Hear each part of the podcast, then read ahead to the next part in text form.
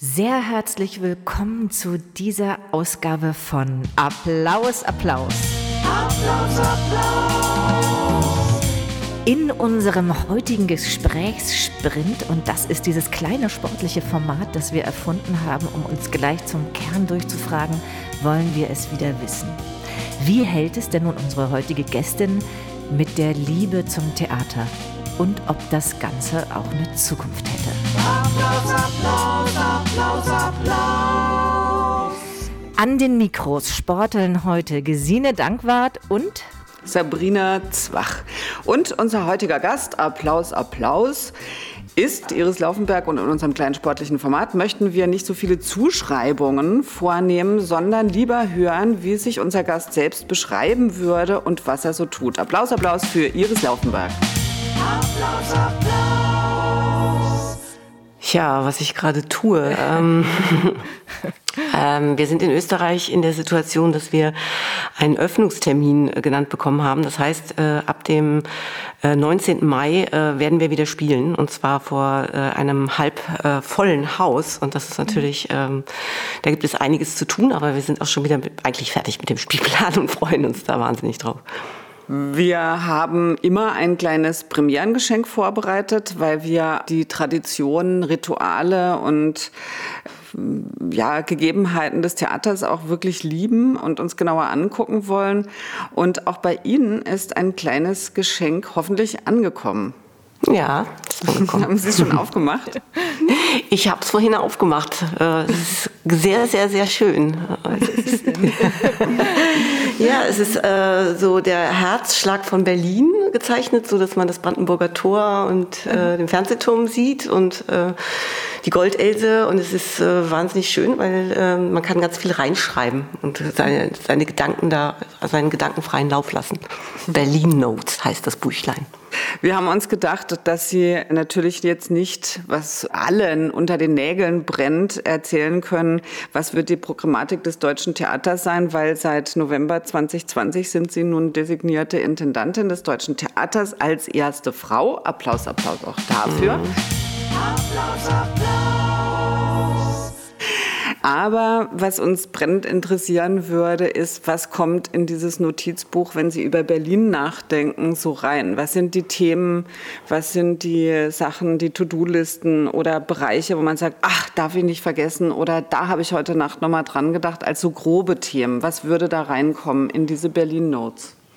Naja, da kommt genau das rein, womit ich mich eben eigentlich mein Leben lang äh, am Theater auch beschäftige. Und natürlich ist man immer genau irgendwie am Puls auch der Zeit, deswegen passt das Buch ganz schön, äh, oder versucht es zu sein. Und ich beschäftige mich natürlich mit den Dingen, die gerade auch passieren. Also zum Beispiel durch die Pandemie überlegt man sich natürlich auch mit den ganzen digitalen Formaten, wie geht eigentlich der internationale Austausch und äh, müssen wir nicht einfach auch da mehr ins Gespräch kommen? Ist eigentlich Gastspiele, sind das das richtige Format für die Zukunft? Ähm, wir befinden uns in einer Zeit, wo wir äh, Sicherheit und Freiheit äh, gar nicht mehr abwägen. Also sprich, wo sind die ganzen Grauzonen zwischen Sicherheit und Freiheit? Und das müssen wir wieder diskutieren. Also auch eine Debattenkultur ist ganz wichtig. Die, die haben wir hier schon wieder begonnen, also indem wir gesagt haben, Zeit für Debatten und haben Ulrike Gero eingeladen, einfach mal, um mal so einen Gong zu setzen und zu sagen, da ist jemand ganz anderer Meinung und kann das auch sehr differenziert mitteilen. Und natürlich, wir sitzen in so einer Kapitalismusfalle. Wir können uns vorstellen, dass die Welt untergeht, um mit Mark Fischer zu reden, aber wir können uns nicht vorstellen, dass wir den Kapitalismus überwinden und, und so weiter. Die ganze Identitätsfragen mal ganz äh, nebenbei noch auch erwähnt. Sie dürfen natürlich nicht über die Programmatik sprechen, sind aber schon sehr weit in programmatische Felder vorgedrungen. Eigentlich machen wir an dieser Stelle immer noch was zum Warmwerden. Gesine. Das tun wir. Und das ist unser innerer Ballettsaal, in dem wir durch kurze Fragen uns nochmal warm laufen wollen. Und ich versuche mir derweil ein inneres Notizblöckchen anzulegen für das, was Sie eben schon angesprochen haben. Jetzt geht es aber erstmal nochmal zurück in die Jogging-Fragen und deswegen äh, fange ich mal an mit einer, die ganz einfach zu beantworten sein wird. Boulette oder Kaiserschmarrn? Kaiserschmarrn. Bonn oder Berlin? Berlin. Samstagnacht Stücke lesen oder Netflix schauen? Ah, Stücke lesen. Haben Sie sich schon oft gewünscht, in manchen Situationen, ich wäre so gerne mal ein Mann? Nee, noch nie. Das Glück dieser Erde ist erstens eine Premiere oder liegt auf dem Rücken der Pferde? Auf beidem und zwar ganz genau gleich verteilt. Österreich oder Schweiz? Österreich. Interessante Rollen für Frauen über 50 im Theater. Wo würden Sie da ansetzen? Frauen können alles spielen. Brauchen wir Rituale? Ja, brauchen wir. Ist das Theater ein guter Ort, um alt zu werden? Ähm, lassen wir es äh, doch zu einem Ort werden, wo es gut ist, alt zu werden. Sind Theaterleute politisch? Ja, wenn sie es nicht sind, äh, ähm, dann müssen sie sich fragen, was sie genau da zu suchen haben. Also ich glaube, aber politisch ist natürlich eine, ein weites Feld. Ne? Also, ja. Wird man als Frau geboren? Ähm, Milva ist gerade gestorben. ja. ja. Man wird doch zur Frau erst gemacht, singt sie. Ich, ich stelle es einfach mal in den Raum.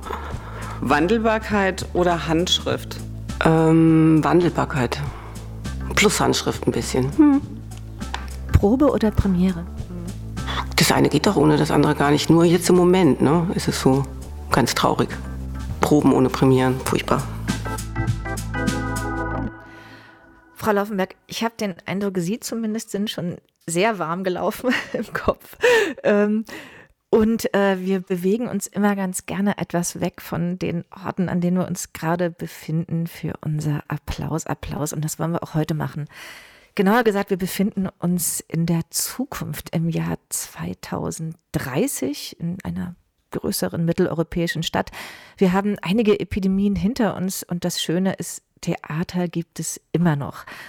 Und man hat sogar beschlossen, von der Stadt oder vom Bund oder von wem auch immer Geld in die Hand zu nehmen und ein neues Theater zu erbauen. Wir befinden uns also in einem Planungsbüro mit Architekten und Entscheiderinnen und man hat in diesem Falle auch was besonders schön ist und auch besonders ist, Theaterleute eingeladen, um von ihren Vorstellungen oder Träumen äh, zu erfahren und mit denen diese Planung einzustarten. Es ist offen, wo dieses Theater sein soll, ob das überhaupt ein Bau ist. Wir kriegen jetzt noch so einen Kaffee und stehen hier so beim Brainstorming. Man guckt die Aussicht an und wir sprechen so ein bisschen apart. Frau Laufenberg, wo wenn Sie gefragt werden würden und wirklich alles offen wäre, wo könnte dieser Theaterbau oder ist es überhaupt ein Theaterbau, wo würden Sie den hinsetzen in einer Stadt? Und wie sieht der aus? Na, ich würde mich auf jeden Fall ein bisschen an bei der Antike, ähm, also da mich orientieren an der Antike und wirklich so ein rundes, freies, offenes Theater machen, wo man von allen Seiten gut sieht, also einen demokratischen Raum. Und ich äh, sehe ihn auch sehr zentral in der Stadt und ähm, würde ihn auch immer begehbar äh, machen. Und ja, im Moment äh, machen ja alle Shakespeare's Globe Theater nach. Das hat natürlich auch was, also dass man sozusagen auch alle einlädt zu kommen. Und ich denke, dass diese Agora, dass so diese, diese Idee, dass, dass man da auch auf alles verhandelt, was den Bürger angeht, also alles das, was jetzt gerade so ein bisschen verloren geht, das könnte ich mir gut in dem Theater vorstellen. Mhm. Bürgerinitiativen einreichen und genau. Und spielen, wenn es dunkel wird und dann das Licht anmachen und so. Das kann ich mir alles sehr gut vorstellen. Eine tolle Vorstellung. Und wir gehen sozusagen nun hinüber mit dieser Fantasie in unser Gespräch. Wir, ich komme da gleich wieder auf die Pandemie und die aktuelle Situation zurück, weil Sie sagen, ein demokratischer Raum, da ist für alle, es ist offen begehbar, Bürgerinitiativen. Wie haben Sie jetzt diese, diesen pandemiebedingten Stillstand empfunden? Gab es denn da genug Gespräch, genug Austausch mit anderen Leitungsteams, Leitern, Leiterinnen, aber auch mit, mit allen möglichen Menschen, mit denen Theater natürlich per se zu tun hat und haben muss? Ja, mit also die äh, das Netzwerken, das hat sehr gut funktioniert, zumindest hier unter österreichischen Intendantinnen oder auch in meinem Frauennetzwerk. Äh, ich habe da also eins mit gegründet und ein anderes habe ich bin ich schon seit 15 Jahren in Berlin, Frauen treffen Frauen. Was ich aber sehr sehr vermisst habe, ist eine Diskussion, eine Debattenkultur äh, von also zum Publikum hin und vom Publikum zu uns, weil die Gesellschaft einfach doch sehr reduziert nur noch kommuniziert hat. Und das hat mir Sorge gemacht, das hat mich auch erst gelähmt, kann ich ganz gar nicht anders sagen. Und ich habe dann aber angefangen, so ein Essay durfte ich schreiben äh, und da habe ich dann angefangen über Elisabeth Bronfin, die so ein Buch angesteckt, zeitgemäßes über Pandemie und Kultur und habe so nachgedacht, wie kommt es eigentlich, dass in so Pandemiezeiten eigentlich die Kultur so komplett runtergefahren wird, also auch die Kunst nicht mehr stattfindet und eigentlich auch kein Dialog mehr über das, äh, die Situation, in der wir uns befinden, was das soziologisch ausmacht und auch gar keine solchen Historiker zu Rat fragen und all dies. Also das ist alles, oder was macht es psychologisch mhm. langfristig, dass man schon anfängt, das ist ja das Theater, Theatermenschen oder auch Künstler und Künstlerinnen denken ja schon vorher über Dinge nach und nicht erst, äh, ne, man kommt aus dem Schock ja schneller vielleicht auch ein bisschen raus, weil dafür äh, sucht man ja nach Mitteln, das äh, zu manifestieren, was da los ist, was andere, wo man noch gar keine Worte für hat. Ja, so und diese Ah, ja, war das jetzt die Antwort auf die? Ich weiß es gar nicht. Ja, unbedingt. Bei uns, ja, absolut. Was uns halt beschäftigt hat als Nicht-Theaterintendantin von außen betrachtet, aber doch Theaterschaffende, ist, dass wir von außen das Gefühl hatten, da wird sehr viel produziert und man tut so, als wäre nichts, aber macht weiter in diesen Produktionslogiken. Und ähm, eigentlich wäre das doch auch ein wahnsinnig toller Ort mit diesen ganzen Kompetenzen von Menschen, die da zusammenkommen, darüber zu sprechen, was passiert gerade und wie soll es weitergehen, jenseits der Produktionslogiken. Und das habe ich, haben wir nicht irgendwo gefunden.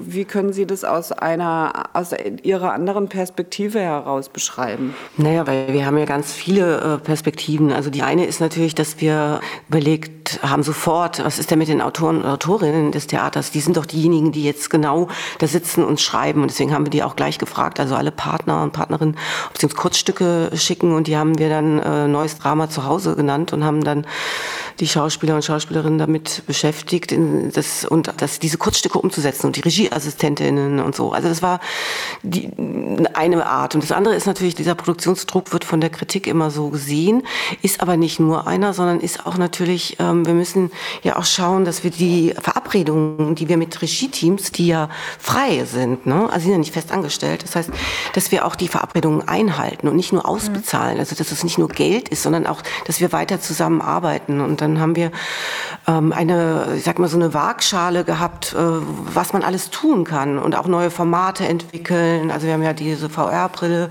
äh, aber trotzdem auch das Ensemble auch wieder auch in Arbeit zu behalten und auch, also auch das. Also es sind eigentlich, vielleicht wird das nicht so wahrgenommen, dass das, äh, das ist gar nicht so ein Produktionsdruck, sondern also mindestens die Hälfte haben wir auch verschoben und das auch mit einem weinenden Auge, weil äh, das heißt, die haben keine Arbeit in der Zeit, ne? sondern die haben das dann erst nächstes oder übernächstes Jahr. Ich würde gerne einmal noch das Thema wechseln. Und zwar, wenn man Ihre Biografie anguckt, dann äh, ist die einfach phänomenal. Und man hat so das Gefühl, die, die hat eine Leichtigkeit äh, von in Gießen studiert, Dramaturgin, Bonn, Bremen, Theatertreffen, erste Frau Intendantin und jetzt deutsches Theater. Man denkt so, es gibt überhaupt gar keine Probleme in ihrem Leben. Und das Ganze auch noch als Frau. Also, was, was ist da los? Los? Also haben Sie das als eine weibliche Biografie begriffen, wie außergewöhnlich das von außen aussieht und ist? Nee, wirklich nicht. Also ähm äh, ich habe ja schon so, so, von zu Hause überhaupt nicht äh, das, äh, was man so an äh, Bildung mitbekommt mhm. oder äh, all das äh, habe ich mir alles selber erarbeitet und es war nie einfach. Also schon alleine, dass meine mhm. ganze Familie gesagt hat, du bist ein Mädchen, du musst doch kein Abitur machen. Also das war schon, ah ja, okay. das hat mich schon so auf die Palme gebracht, schon als junge Frau. Eigentlich ist es immer mein Motor gewesen oder dass ich spülen sollte und keiner von meinen äh, männlichen, ich bin in so einer, also so mit vielen Cousins und einem Bruder aufgewachsen und mhm. bei einer Oma und ja, und es ist halt ein ewiger, ähm, es tut auch manchmal weh, weil man will ja eigentlich auch irgendwie gesehen und geliebt und gefördert werden und so. Aber ja. Sie haben eben kurz da erwähnt, dass das von innen sich nicht so rasant anfühlte, wie das sich von außen anhört und, und die Kämpfe beschrieben. Ich würde gerne noch einmal vielleicht da den, an den Anfang zurückspringen.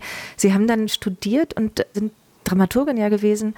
Hatten Sie das als Ausblick damals schon und auch als, als jugendliche Werf zu sagen, ich will da eigentlich mal ganz nach oben hin, ich, ich will gerne gestalten, ich will Intendantin sein? Hatten Sie so einen Traum für sich? Überhaupt nicht, also wirklich gar nicht, also wirklich null. äh, ich habe eigentlich immer das äh, leidenschaftlich gemacht, was gerade anstand und mein erster Job, der war ja auch zu, nicht ganz zufällig, weil ich auch in Gießen beim Diskursfestival mitgemacht habe, aber das war das Festival Neue Stücke aus Europa, Bonner Biennale und da habe ich als Assistentin einfach frisch angefangen und dann habe ich einfach ganz Europa und neue Dramatik so aufgefächert vor mir gefunden und, ähm, und habe das wahnsinnig gerne gemacht. Also die neue Dramatik ist ja nach wie vor was, was ich total schätze und dass das Theater wirklich ähm, auch eben so äh, ganz nah an der Gesellschaft ist und ähm, dahin blickt und ja, und auch dieser Europagedanke und Grenzen, da war dann der Jugoslawienkrieg ein, äh, 91, 92, 93, als ich da angefangen habe. Und da hatte man auf einmal die Autoren, die nicht miteinander geredet haben am Podium, obwohl sie eigentlich die gleiche Sprache verstanden oder ähnliche Sprachen verstanden haben, mussten alle gedolmetscht werden. Und diese ganze, also dass das Theater auch sehr nah immer an der Gesellschaft und den Umbrüchen ist, ähm, das habe ich da auch eben, wie gesagt, geschenkt bekommen durch diesen Job. Ja. Wenn Sie da jetzt heute drauf gucken, was im, beim Theatertreffen passiert, äh, das Sie auch mal geleitet haben, und zwar sehr erfolgreich und in meiner Perspektive, als es sehr viele männliche Regiestars mhm gab und die da auch eingeladen wurden. Jetzt besteht eine Quotenregelung. Wie, wie, was denken Sie darüber? Ja, ich finde das genau richtig. Also es war ja unglaublich. Man guckt sich diese Jahrzehnte an, wo es immer genau eine Frau gab und äh, ja. die äh, eine Regisseurin und ja. von Autorin ganz zu schweigen. Ähm, nee, ich finde es genau richtig. Ich habe ja äh, 2011 auch auf diesen Missstand wirklich nochmal hingewiesen, indem ich mit Petra Kruse in der Akademie der Künste eine Ausstellung gemacht habe, wo wir Regiefrauen äh, klingt komisch, aber äh, wirklich, wo man so ja, aber so Jahr, Jahr, Jahrzehnte aufgefächert hat ja. und gezeigt hat, äh, wie wie die gekämpft haben haben, wie die immer nicht vorkommen. Das ist ja wie auch in der äh, Geschichtsschreibung, dass man die dann auch immer einfach vergisst. Und es gibt immer so genau eine äh, pro Jahrzehnt, die man hochhält. Das kann ja nicht sein. Ja? Und das hat sich ja Gott sei Dank, jetzt ändert sich das ja gerade. Applaus, Applaus, Applaus, Applaus. Also ich ich finde es auch sehr spannend, was sich ändert eigentlich in diesem, dieser Zeit, die man ja selber auch miterlebt hat. Und ich finde, da ist gerade aber immer noch so die Frage auch vom Rollenmodell, ob wir wirklich dieses Genieartige, dieses, der Intendant ist der eine, der auch so eine Richtung vorgibt oder so, haben wir das durch? Sind die, die Gegenentwürfe, für die Sie ja auch stehen, sind die, also wie, wie vermitteln Sie die? Was, was ist so Ihre, wie, wie nehmen Sie das wahr, jetzt auch als Intendantin? Ähm, ja, wir reden ja jetzt ganz viel über strukturelle Probleme auch, ne? Und das fängt ja, wie gesagt, das ist schon bei dem ja. System, in dem wir leben, äh, wo das Geld sozusagen äh, das Wichtigste ist. Also die ich glaube, dass äh, es wie auch, auch im Klimawandel, wenn man äh, sagt, man selber kann äh, nichts tun, äh, aber wenn niemand was tut, äh, dann das System tut auch nichts. Und so ist es halt auch äh, im, im Theater. Dann ist auch niemand verantwortlich, wenn man immer das sagt, es ist das System. Also das heißt, es muss so eine gute ähm, Mischung sein zwischen äh, der Verantwortlichkeit, die man eben mehr teilt, also dass sich mehr verantwortlich fühlen und dann kann man auch das System ja selber gestalten. Und ähm, im Moment ist man so ein bisschen ohnmächtig immer vor diesem, dass das System systemisch ist, alles ist systemisch und, ähm, und der Einzelne ist schuld, der wird dann äh, rausgezogen, aber das ändert natürlich nichts. Ne? Also das ist schon eine größere Aufgabe, die wir vor uns haben. Und ja, und ich denke eben dieses Pluralistische, was, auch, was ich im Moment auch gar nicht sehe, also diese, dass man Differenzen aushält und so, das ist das, äh, wie man auch ein System, das ja aus vielen Menschen besteht und aus verschiedenen, verschiedensten Perspektiven, ähm, da eben so eine mehr, mehr Kraft rauszieht. Ne? Und in anderen Bereichen gibt es ja und moderne Unternehmensführung, sag ich mal, die eben durchaus äh, an gute Arbeitsergebnisse auch mit sich bringt. Im Theater wird sehr oft argumentiert, dass es eben in der Kunst nicht möglich ist, weil da auch ein Teil des, des kreativen Prozesses, des Kunstschaffens quasi mit verloren geht. Oder man spricht dann immer so, ja, man kann das Kind nicht mit dem Bade ausschütten und all sowas. Was ja, ist sozusagen da, diese Krux an Welches diesem... Kind? ja. Welches kümmert Bad? sich um das Kind, ja. nee, aber was ist da sozusagen der wahre Kern? Also wo wird das hakelig in dieser modernen, sage ich jetzt mal, Unternehmensführung äh, und gleichzeitig dem, dem Willen, äh, große Kunst auch zu schaffen? Na, ich glaube, was wirklich wenig gesehen wird, ist, dass äh, Stadttheaterbetriebe sind Betriebe. Das heißt also, es muss ja auch erstmal äh, das auch so gesehen werden. Und dann gibt es Freiräume für die Kunst, die, deswegen ist man überhaupt da als Betrieb. Und diese, diese, das habe ich ganz oft erlebt, dass es so ein Missverhältnis gibt, äh, dass ich in Theatern gearbeitet habe, wo ich gedacht habe, ja, aber das geht doch hier um die, die, die Schauspieler und Schauspielerinnen und das sind doch unsere, das ist doch das Wichtigste, was wir haben. Der, aber und der Betrieb muss aber trotzdem so geleitet werden, dass auch das alle verstehen, wofür sie das machen. Das heißt, man muss sich Ziele setzen und da ist man dann ganz schnell im ganz modernen Management. Man muss sich Ziele setzen und auch Zeitfenster oder, oder beziehungsweise Zeitläufe nach vorne abstecken und dann auch Maßnahmen erfinden, wie man die Ziele erreicht und dann gemeinsam äh, die, die verfolgen. Und dann aber natürlich Räume für die Kunst ist was anderes. Ich sage keinem Regie-Team, wie sie äh, da ihre äh, Inszenierung zu gestalten haben haben. Das, man, also das ist, da ist der Freiraum und da muss alles möglich sein, aber auch nicht alles im Sinne von, man hat ja sich auf äh, Verhaltensregeln vielleicht auch in der Gesellschaft geeinigt. Das sind ja nicht nur die Theater. Das sieht im Moment so aus, als wenn im Theater die Hölle los ist und in den Betrieben ist alles super Bingo und auch in der Gesellschaft ist alles super. Ist ja nicht so. Ich würde gerne mal wissen, haben Sie sehr bewusst eigentlich sich auf diesem Weg Strategien erfunden, zurechtgelegt, entwickelt als Frau? Sie haben ja auch äh, zwei Kinder. Mhm dieses Netzwerk, waren das bewusste Entscheidungen? Ist das ein Thema gewesen, auch bei, bei Ihnen und Ihren Kolleginnen? Na, wir haben, ich glaube, äh, wenn ich mal so sagen darf, wir Frauen, wir haben so lange nicht äh, verstanden, wie wichtig es ist zu Netzwerken. Ne? Also das ist mhm. ähm, das A und O und man ist immer ganz schnell raus aus diesen Männernetzwerken und es fällt halt keinem auf, ne, dass man da nicht mehr drin ist. Also es fällt wirklich niemandem auf. Das heißt also, es ist ganz wichtig, dass wir uns verbinden, austauschen und auch dabei passieren natürlich durch das Netzwerk, das passiert dann, indem man äh, sich austauscht, redet, was macht der und die und so. Also und da äh, fördert man sich auch selber. Das ist, äh, sind so ganz einfache ähm, Techniken, die man da auch lernen kann. Also mhm. wie man auch mal immer wieder eine Frau erwähnt oder mitnimmt. Ähm, die man schätzt und äh, so. Und das haben wir einfach lange nicht gemacht, aber ich habe das Gefühl, es gibt ja jetzt eben auch dieses Mini-Mentoring von der Marie Nübling und das ist so schön, also es ist so simpel auch manchmal einfach nur, dass man ins Gespräch kommt, dass man sich kennenlernt und so und dann äh, wird das eben dichter und dichter. Das und das ist äh, auch richtig und gut. Und das haben wir aber lange nicht, wir waren so Einzelkämpfer, ist ja auch logisch, ne? also ich habe auch eine, natürlich eine Kollegin, die mich gefördert hat, die älter war und das ist so wichtig und das ist mir aber immer viel, viel später erst aufgefallen. Ähm, ja, und ich hoffe, das endet. Applaus, Applaus. Haben Sie denn den Eindruck, dass wenn Sie Dinge tun, die vorher Männer schon gemacht haben, wie beispielsweise das Networking entdecken, dass es anders beurteilt und beschrieben wird? Ja, die wissen das ja noch gar nicht. Das sage ich ja jetzt das erste Mal in der Mikro. Mein Eindruck ist natürlich, wenn man so Biografien liest, dass Männer ähm, anders beschrieben werden, Frauen eben auch sehr oft fleißig und zuverlässig und ja. äh, ehrgeizig, was dann aber unangenehm mhm. ist. Und das sind ganz andere Zuschreibungen. Ähm, ist Ihnen das in Ihrer Karriere aufgefallen oder passiert? Ja, sicher. Ich meine, man, also jetzt aktuell muss man ja nur auf Annalena Berber gucken, was da passiert. Mhm. Ne? Immer als Trampolinspringende oder ich weiß nicht was, äh, tonende. äh, also wirklich äh, unglaublich. Und, und, ähm, und ich bin natürlich immer aufs Äußere äh, reduziert. Also jedes Interview, die zierlich, ich finde mich überhaupt nicht zierlich, aber egal, dieses Äußerliche oder ich meine, ich habe auch äh, als äh, Schauspieldirektorin in der Schweiz äh, bei einem, also es ist mir alles, alles, was, was Sie beschrieben in Artikeln mhm. oder so, finde ich mir alles ist auch passiert. Dann die Kaffeetasse in die Hand gedrückt bekommen oder hier auch noch in meinem eigenen Haus ähm, wurde ein Mann äh, begrüßt mit Handschlag und alle gingen an mir vorbei, weil sie nicht glauben konnten, dass ich das vielleicht leiten könnte, das äh, Theater und so. Also das kenne ich alles hoch und runter. Also. Was machen Sie in solchen Situationen? Also ich neige zu unglaublicher Wut. Äh, äh, haben Sie da sich besser im Griff oder äh, können Sie da schlagfertig mit umgehen? Ich hoffe äh, zunehmend besser, aber was gar nicht so schlecht ist, ist diese Wut, die in einem hochkommt, die kann man ganz produktiv langfristig äh, brauchen. Das ist viel besser, als äh, kurz auszuzucken, weil das bringt überhaupt niemandem was.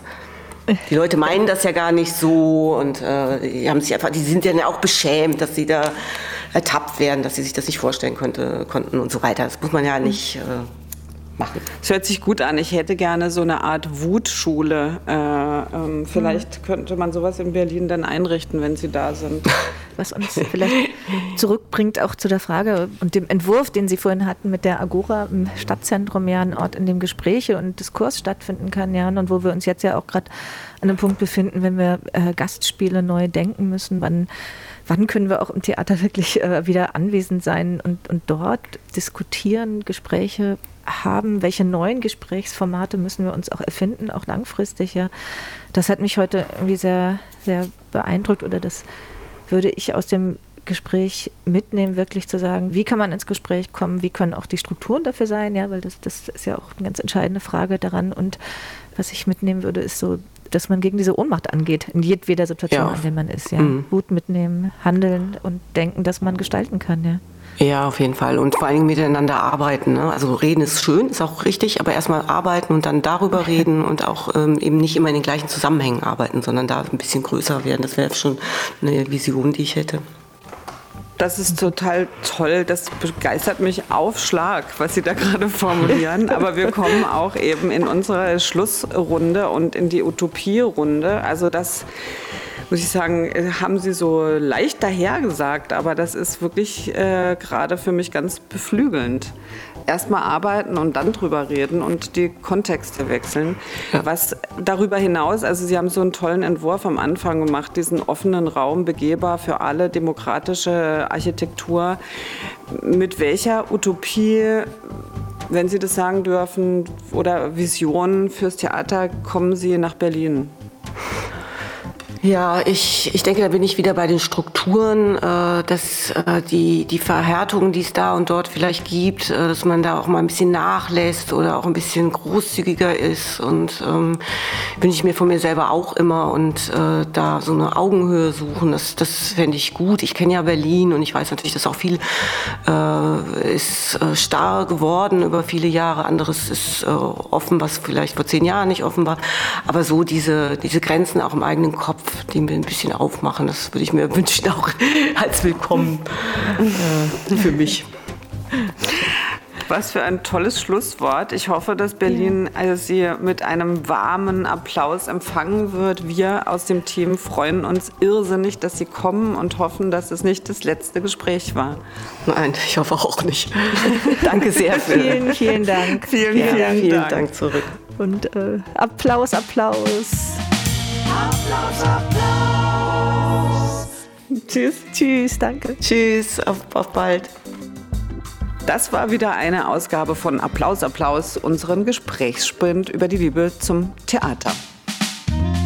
Applaus, Applaus.